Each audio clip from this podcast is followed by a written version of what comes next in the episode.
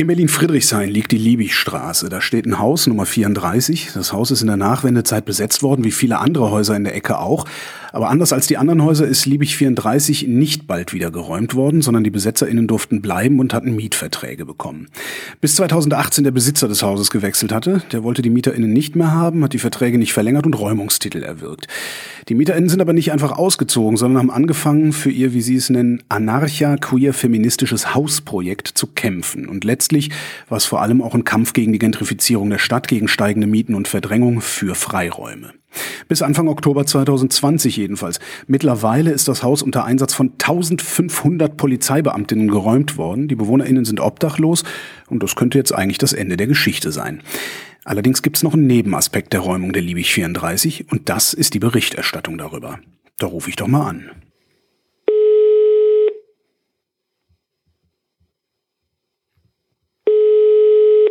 Pia Standera, hallo. Ja, Holger hier. Ich wollte mal anrufen wegen Liebig 34. Hallo Holger, was willst du denn wissen? Ähm, ich ich fange mal da an. Also meine Wahrnehmung der Liebig 34 beschränkt sich, wenn ich ehrlich bin, darauf, dass ich im Wesentlichen genervt war von diesen ganzen Schmierereien überall. So Liebig bleibt, die habe ich immer mal wieder gesehen. Und wenn ich noch ehrlicher bin, denke ich, boah, ein Glück ist der Spuk vorbei. Ist das berechtigt, so zu denken? Was heißt berechtigt? Also es wundert mich ehrlich gesagt nicht, weil die Berichterstattung fördert ja gerade so ein Bild. Ähm, ich glaube, es macht aber Sinn, da ein bisschen genauer hinzugucken. Das hast du gemacht, ne? Wie hast du es gemacht? Also am Tag der Räumung selber war ich gar nicht in Berlin. Ich habe also selber auch nur gesehen, was irgendwie medial abgebildet wurde von der Räumung und dem ganzen Thema Liebig. Und ähm, war ein bisschen ja, schockiert, muss ich sagen, weil mich wundert es natürlich nicht, dass, äh, wenn es um so ein linkes Hausprojekt geht, da ähm, medial jetzt nicht der große Support da ist. Ähm, aber was man gesehen hat, war wirklich eine, ja, fast Diskursverschiebung hin von, also weg von diesem Thema Gentrifizierung, wie verändern sich die Kieze, wie werden die Kieze ausverkauft, hin zu was oder wer und vielmehr was wohnt da eigentlich in diesem Haus und was ging da eigentlich ab und warum ist es total berechtigt, dass dieses Ding jetzt endlich geräumt ist. Das war so das Bild, was rüberkam und ähm, da wurde wenig differenziert und alles, was irgendwie dieses Bild schön ausmalen konnte, ähm, bis hin zu Berichten von NachbarInnen, die massive Gewalt erlebt hätten, ähm, mit Schmierereien, zum Teil ja Sachbeschädigung, wo gar nicht klar war, kommen die von den Menschen von der Liebig, aber es hilft, dieses Bild weiter zu unterstützen. Also wird es aufgenommen. Das war so ein bisschen das, was passiert ist. Was wohnte denn in der Liebig 34? also was habe ich nicht in der Zeitung gelesen? Ich hatte, also ich denke, was ich nicht gelesen habe, ist, ähm, oder was wir nicht lesen konnten, ist, was für Menschen leben dort. Es wurde zwar immer wieder in Anführungszeichen gesetzt, dass da ein anarcho-queer-feministisches Hausprojekt ist. Manche haben sich auch die Mühe gegeben, das so ein bisschen zu übersetzen. Aber dass dort Menschen leben, die sich nach ihrer Angabe einen Schutzraum geschaffen haben, ähm, Frauen, queere Menschen, Transpersonen, die dort in ihrem Kreis friedlich gelebt haben, auf eine Art und Weise friedlich, wie sie sonst vielleicht nicht leben können, dass äh, dieses Haus auch und die Personen in diesem Haus auch in die Nachbarschaft mit eingebunden waren. Das war was, was sich absolut nicht abgebildet hat.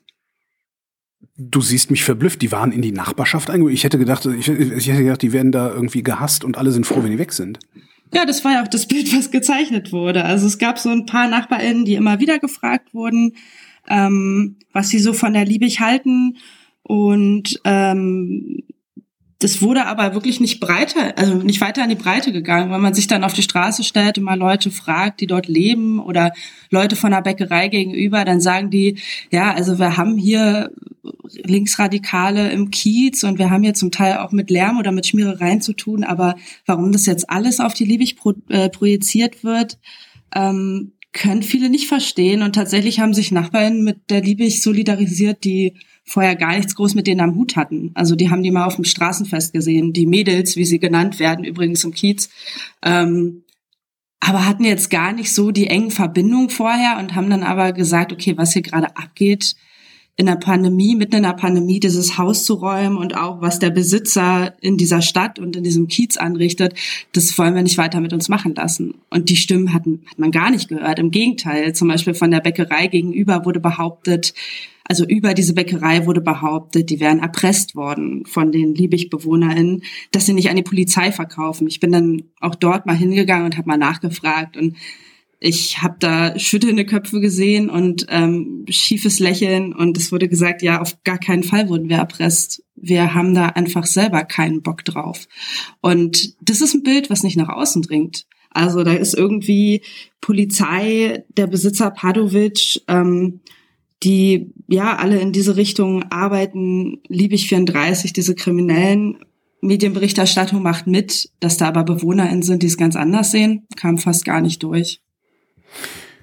Du sagtest gerade, du bist da hingegangen, also in die Bäckerei. Du hast dann halt auch mit den anderen Menschen, die da drumherum wohnen, geredet. War das schwer, mit denen ins Gespräch zu kommen? Gar nicht. Was schwer war, ähm, war natürlich habe ich versucht als Reporterin, ähm, es ist immer angenehmer, wenn man ähm, bisschen was über die Person erfährt, die da reden. Ne? Also wie heißen mhm. die, wie alt sind die, was gehen die für Berufe nach. Und da war es tatsächlich so, dass kaum jemand sein oder ihren Namen nennen wollte, weil da eine Angst da ist in diesem Kiez. Und die Angst bezieht sich nicht auf die BewohnerInnen von der Liebig 34 oder die ehemaligen BewohnerInnen, sondern tatsächlich auf die Polizei, auf die Sicherheitskräfte, die ähm, dieses Haus jetzt momentan, man muss sagen, bewachen. Ähm, da wurde auch aus vergangenen Räumungen und äh, den involvierten Sicherheitskräften wurden da nicht gerade positive Erfahrungen geschöpft. Und das heißt, da ist eine riesen Gesprächsbereitschaft einerseits da, ähm, es war ja auch so, dass die NachbarInnen, die vorkommen in dem Text, ähm, der jetzt bei Übermedien kam, die sind ja auf Übermedien zugekommen. Die haben ja gesagt, hey, wir wollen das bitte gerade rücken. Gleichzeitig mhm. fällt es ihnen ganz, ganz schwer, mit ihrem Namen da offen dazustehen. Wer ist denn da am ja, negativsten aufgefallen in der Berichterstattung oder in der einseitigen Berichterstattung? Lässt sich das irgendwie festmachen? Waren das hauptsächlich die rechten Medien, war das hauptsächlich der Rundfunk oder wer war das? Also es verwundert natürlich nicht, dass rechte Medien und Bildzeitungen anders berichten als ähm, öffentlich-rechtliche, ja, dass sie eine mhm. ganz andere Sprache nochmal wählen. Also es ist ja schon nochmal was anderes, ob man ähm, sagt, irgendwas wäre ekelhaft oder wenn man von Chaoshaus spricht. Da sind natürlich verschiedene Begriffe gefallen. Das wundert einen ja auch nicht. Was mich aber verwundert hat und auch die ähm, die BewohnerInnen der Straße und des Kiezes ist, dass tatsächlich selbst die öffentlich-rechtlichen Medien da ziemlich mitgegangen sind. Also gerade der RBB, der dann auch ähm, für ARD mitberichtet hat, gerade der RBB ist sehr stark damit aufgefallen, schon über Monate hinweg, eben dieses Bild von diesem, ähm, wie haben Sie es gesagt, von der Festung, die von autonom regelrecht beherrscht werde, dieses Bild aufrechtzuerhalten und immer wieder zu stärken. Jetzt an dem Tag, an dem auch ähm, der Übermedienartikel kam, kam das erste Mal ein Bericht im RBB, wo ähm, Bewohner in der Straße befragt wurden, die ganz ähnliche Dinge erzählt haben wie die BewohnerInnen, mit denen ich geredet habe, die, die das Thema zurückgebracht haben auf, hey, es geht hier um Gentrifizierung und was hier gerade abgeht, ist nicht in Ordnung. Und zwar nicht die Linksradikalität, die hier abgeht, sondern das Maß an Gentrifizierung, was hier eingeschlagen wird und die Einseitigkeit, mit der berichtet wird. Nichtsdestotrotz war es ja aber das gute Recht des Besitzers dieses Hauses, das Haus zu räumen, wenn er das Haus räumen will. Wie haben die AnwohnerInnen darauf reagiert, dass es überhaupt geräumt wird, dass er es überhaupt räumen lässt? Mm, ich glaube, die Frage ist vielmehr, wie wird dieses Haus geräumt und wann wird dieses Haus geräumt?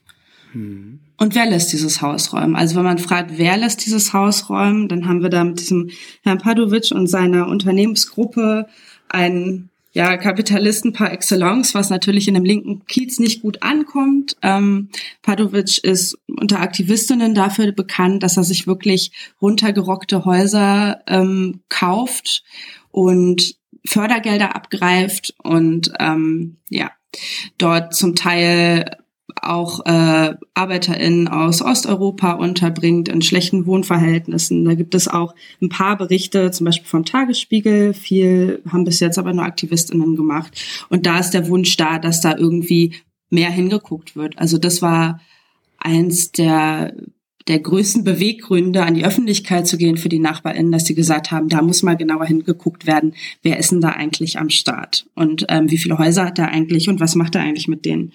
Ähm, das zweite war ähm, das Vorgehen von der Polizei, weil da haben die NachbarInnen, mit denen ich gesprochen habe, selber ganz negative Erfahrungen gemacht, dass da einen Tag vor der Räumung äh, morgens dreiviertel sechs plötzlich äh, Unmengen an Polizistinnen in der Tür standen, im, im Wohnhaus standen, auf keine Fragen geantwortet haben, was sie dann da eigentlich machen würden.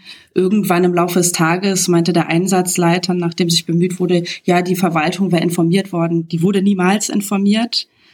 Da habe ich auch nachgefragt. Also so ein, so diese, diese gewaltsam, das gewaltsame Vorgehen der Polizei, das haben die BewohnerInnen ja selber erlebt und ähm, das fanden sie problematisch. Ja, und dann halt der dritte Punkt, die Berichterstattung. Würdest du sagen, die vierte Gewalt, also die Journalisten und Journalistinnen haben versagt in der Berichterstattung über Liebig 34?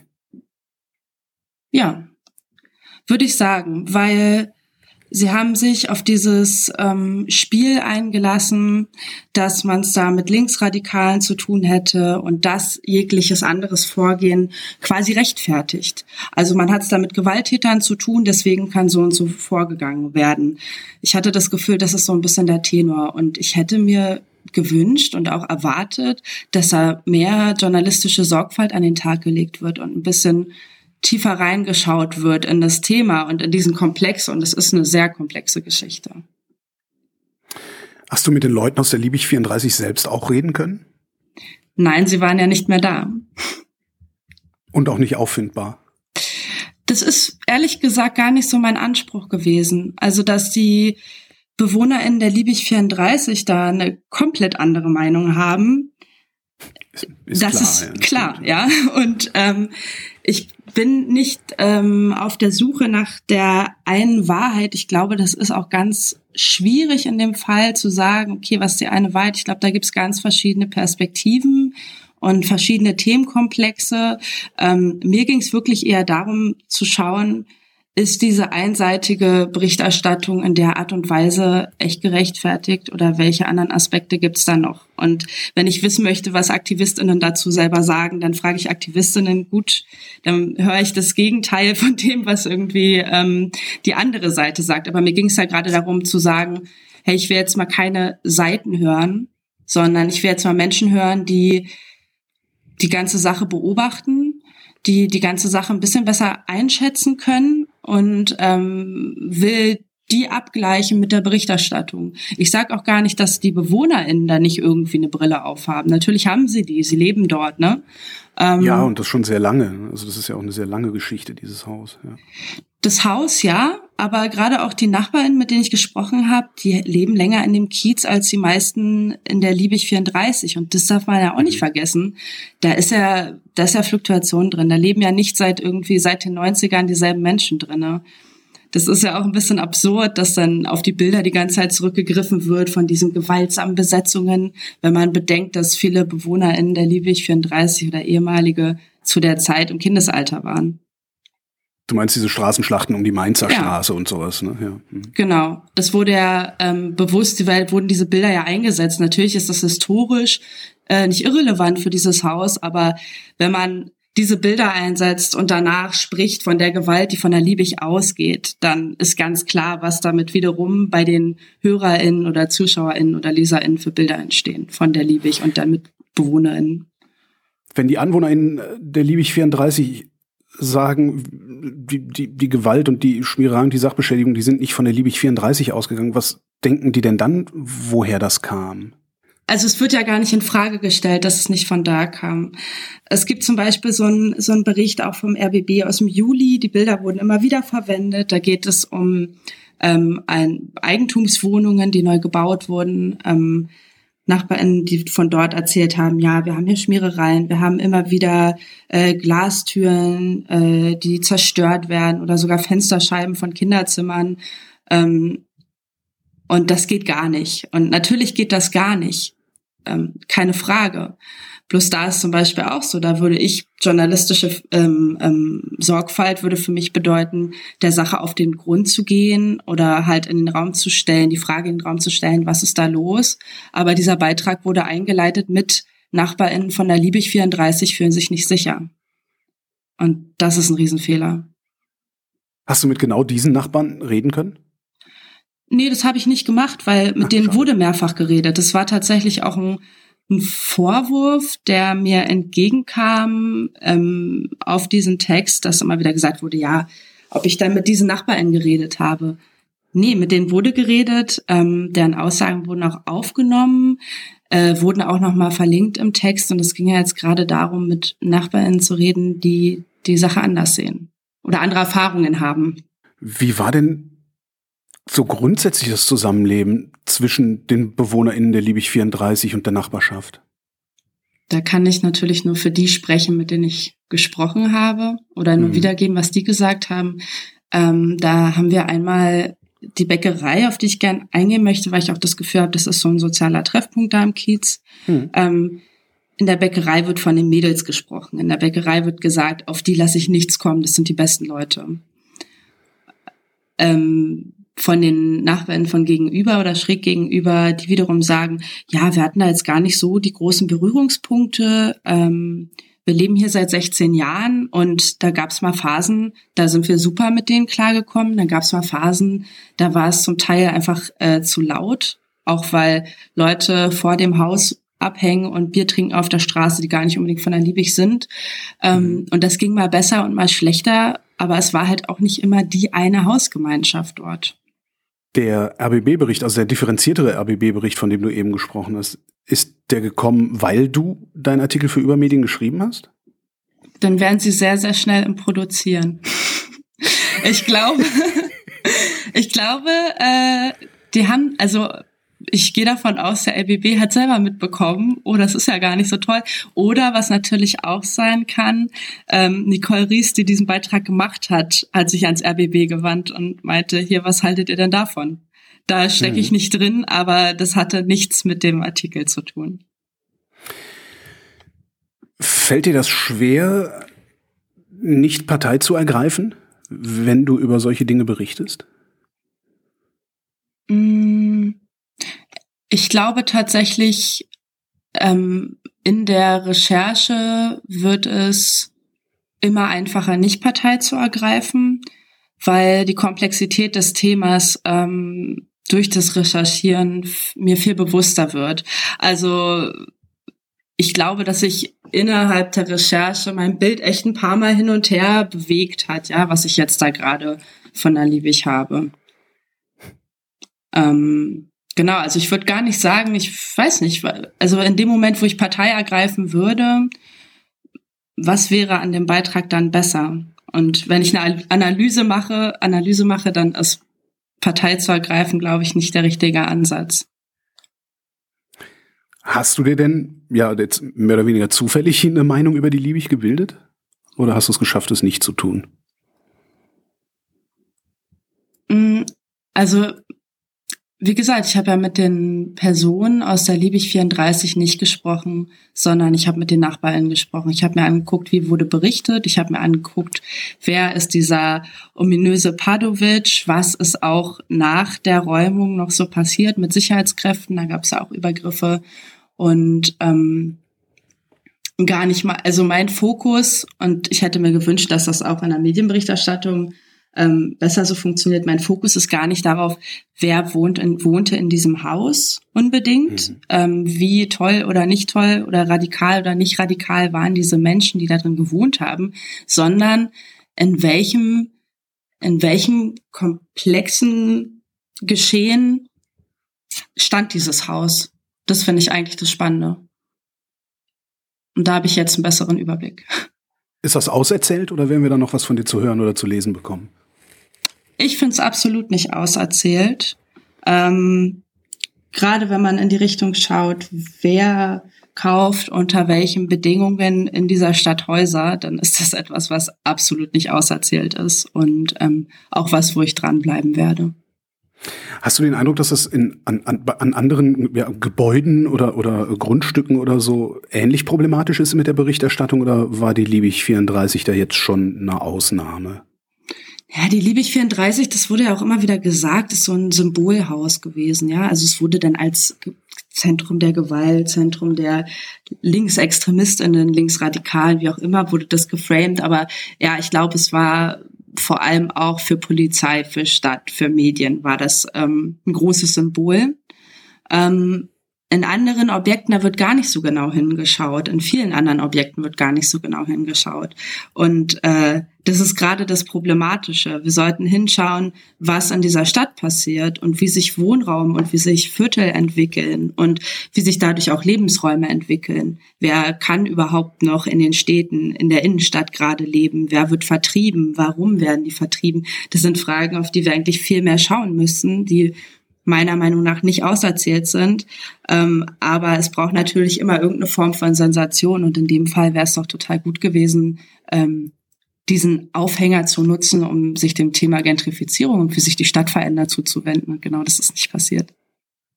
Denkst du, die Medien äh, haben daraus gelernt? ähm, der RBB ein bisschen. Ne? Der RBB hat vielleicht ein bisschen daraus gelernt. Ich weiß nicht. Ähm, was mir aufgefallen ist, auch ähm, an den Re äh, Reaktionen, die ich bekommen habe auf den Übermedientext, da wurde halt fleißig äh, mit Hufeisen um sich geworfen. Also da wurde mhm. halt quasi immer wieder habe ich den Vorwurf bekommen, wenn ich jetzt mir Rechtsextremisten oder den Bikerclub angucken wollen würde, würde ich dann auch zuerst zu den Kameraden gehen, so nach dem Motto. Das heißt, es wurde irgendwie links äh, linksradikale ähm, aus dem Kiez wurden gleichgesetzt mit Rechtsextremisten Extremisten, Rechtsradikalen, was vorne und hinten nicht funktioniert. Und das ist ein Problem, diese Denkweise sitzt immer noch fest. Und ich glaube nicht, dass sich an, also anhand der Liebig 34 hat sich gezeigt, wie gerne damit gearbeitet wird, dass dort Extremisten sind, vermeintlich, und äh, dass man ja bloß froh ist, dass man die los ist, nach dem Motto. Und das wird sich jetzt nicht danach grundlegend ändern, ja, weil das heißt, da muss erstmal ein Mindset sich so ein bisschen aufbrechen. Die Bäckerei, die du eben erwähnt hast, sind die froh, dass sie sie los sind oder sind die traurig? Sie sind traurig. Kann man ganz knapp so sagen. Und sie sind wütend. Ähm, als ich, als ich gefragt habe, wurdet ihr erpresst, weil ähm, eben das hat der Fokus geschrieben, dass sie erpresst wurden, wurdet ihr erpresst, da meinten sie, nein, wurden wir nicht. Und ähm, wer soll uns erpresst haben? Die Mädels von drüben. Jetzt an die Sicherheitsleute verkaufen wir auch nichts. Und wer soll uns jetzt erpressen? Das machen wir von uns aus nichts. Also die haben für sich eine ganz klare Position. Sie sind wütend. Sie wollen mit denen, die da jetzt drüben sind, nichts zu tun haben. Pierre Stendera, vielen Dank. Gerne. Das war Folge 2 des Übermedien-Podcasts Holger ruft an. Folge 3 gibt's nächste Woche und noch mehr Geschichten zum Lesen gibt's auf übermedien.de.